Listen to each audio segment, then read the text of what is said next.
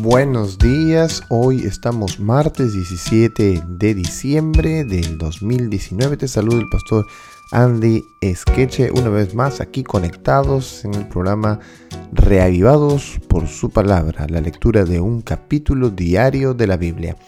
Hoy nos corresponde la lectura del libro de Esther, capítulo 5. Y continuamos la historia del día de ayer. Hoy estamos en el capítulo 5 y vamos al versículo número 1. Dice así. Aconteció que al tercer día se vistió Esther su vestido real. Bueno, debemos acordarnos que en la lectura de ayer ella estuvo tres días o pidió tres días a Mardoqueo y a su pueblo que pudiesen estar de ayuno de, y vestidos de silicio y ceniza.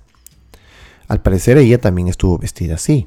Por lo tanto, al tercer día, al último día, donde ya terminaban de estar de esta forma, ella vistió nuevamente su, su ropaje real y entró en el patio interior de la casa del rey, enfrente del aposento del rey.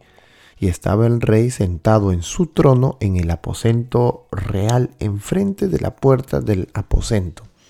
Bueno, esto nos da un poco la ubicación en la que se desenvuelve la historia o donde Esther justo va para que el, el rey la vea. O sea, de alguna u otra forma el rey la tenía que ver, puesto que Esther iba a estar eh, siempre delante de su vista, es decir, desde el trono hasta el patio, el rey tenía una visión general, al menos el patio real. Entonces, si Esther venía por ahí, igual la iba a ver el rey, hasta que ella se aproximase al aposento real. Y cuando vio a la reina Esther que estaba en el patio, ella obtuvo gracia ante sus ojos. Bueno, el único que puede darnos gracia ante los ojos de los extraños y sobre todo de aquellos en quienes podemos tener peligro es Dios. Dios puede poner gracia delante de los ojos de las personas que nos odian o de aquellos que no pertenecen a nuestra fe o de aquellos en quienes estamos en peligro. Y justamente por esto oró Esther, ¿verdad? Y oró todo el pueblo para que el rey pudiese verla de otro modo, porque la ley decía que ella no podía acercarse sin ser llamada. Ya habían varios, varios días, eh, en el capítulo anterior lo vimos, que ella no fue llamada al trono del rey. Sin embargo, eh, a pesar de haber cometido este delito, ella obtuvo gracia ante los ojos del rey y el rey extendió el cetro a Esther, el cetro de oro que tenía en la mano, como un gesto de buena voluntad, es decir, de que en realidad no la iba a castigar por eso, sino que había una misericordia de parte del rey. Entonces vino Esther y tocó la punta del cetro. Dijo el rey, ¿qué tienes, reina Esther? ¿Y cuál es tu petición? Obvio, porque ¿para qué estaba allí? Era para pedir algo, ¿verdad? Y a costas de su propia vida, porque era un delito, todo el mundo lo sabía. Hasta ella entonces, ¿por qué se atrevía a hacer esto? ¿Qué petición había? ¿Qué cosa de emergencia había que Esther tenía que haber hecho esto? Entonces, esa es la pregunta del rey. Y miren lo que le dice el rey en la última parte del verso 3. Hasta la mitad del reino te daré. Bueno, este es otro gesto, ¿no? Otro gesto para, para dar a entender de que él estaba dispuesto a escucharla. Verso 4. Y Esther dijo, si place al rey, vengan hoy el rey y Amán al banquete que he preparado para el rey. Verso 5.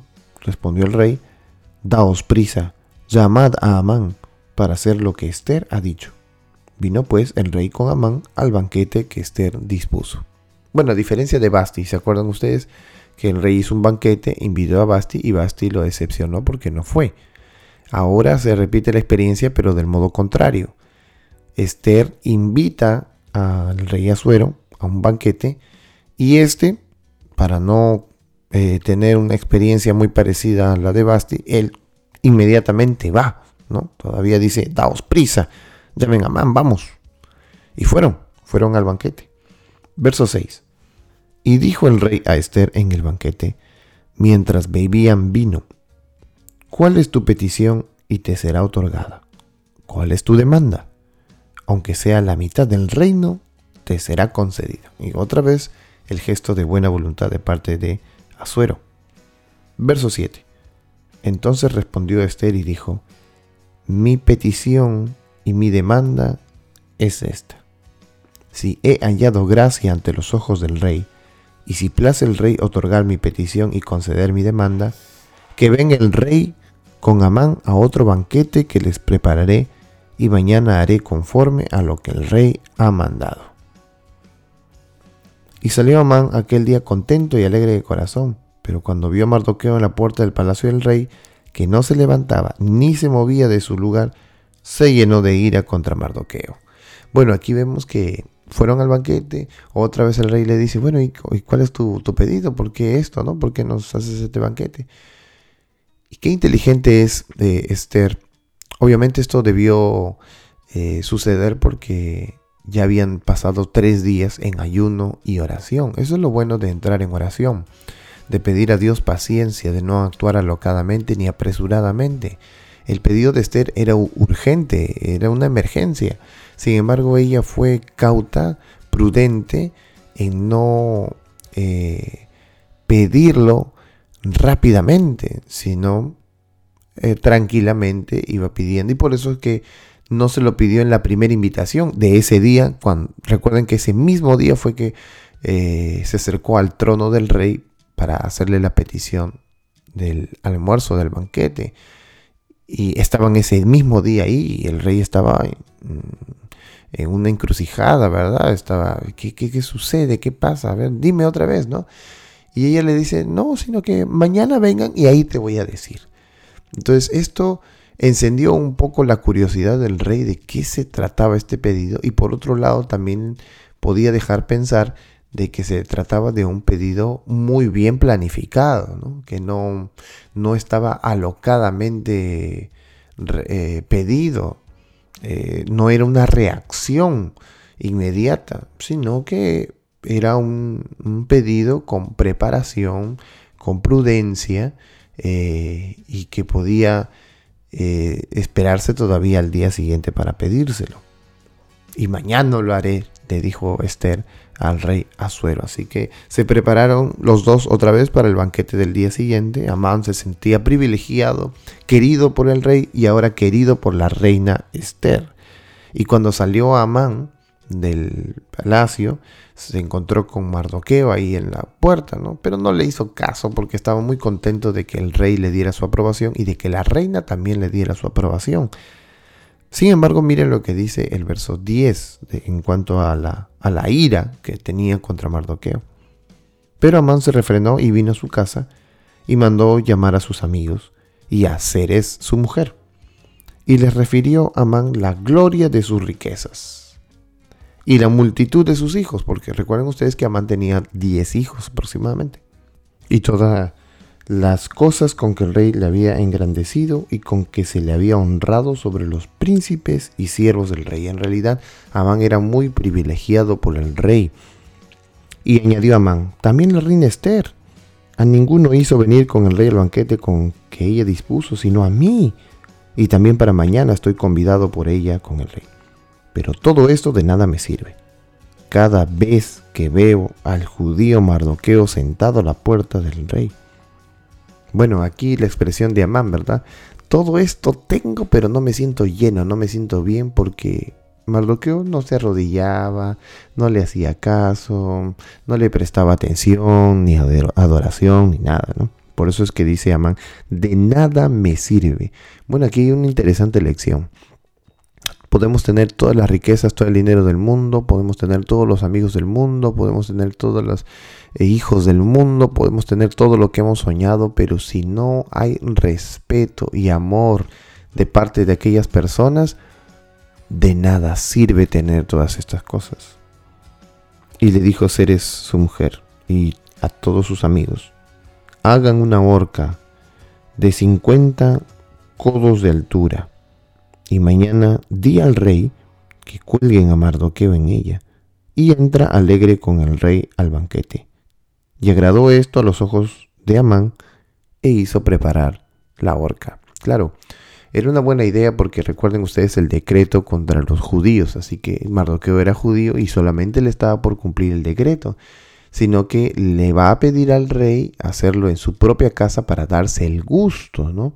De matarlo él mismo y de verlo sufrir. Recuerden que una horca no era una cosa eh, común entre los medos y persas, ellos empalaban a las personas. Ahorcarlo era un castigo de sufrimiento, ¿verdad?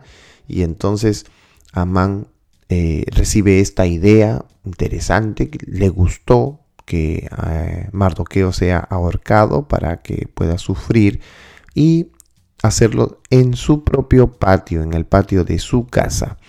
Aquí tenemos una historia increíble, interesante, uno por parte de Esther, porque Esther se prepara para este encuentro con el rey y, y decide hacerlo no alocadamente, no precipitadamente, sino que lo hace planificadamente.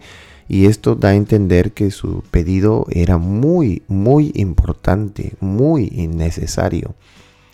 Bueno, cuando nosotros nos preparamos para un trabajo, para alguna cosa que tenemos que hacer, ¿cómo lo hacemos? Ordenadamente, sacamos lo mejor de nosotros, realmente nos acercamos con bien para hacerlo, por la gloria de Dios, para la gloria de Dios. La fidelidad merece respeto. Y esto es lo que se ganó Esther gracias a su fidelidad a Dios. Además, ella eh, fue al reino persa, como dijo Amán, eh, Mardoqueo el día de ayer, ¿verdad? Para algo, ¿no? Para esto, de repente has, has llegado al trono, para este tiempo estás allí en el trono, no por algo estás allí.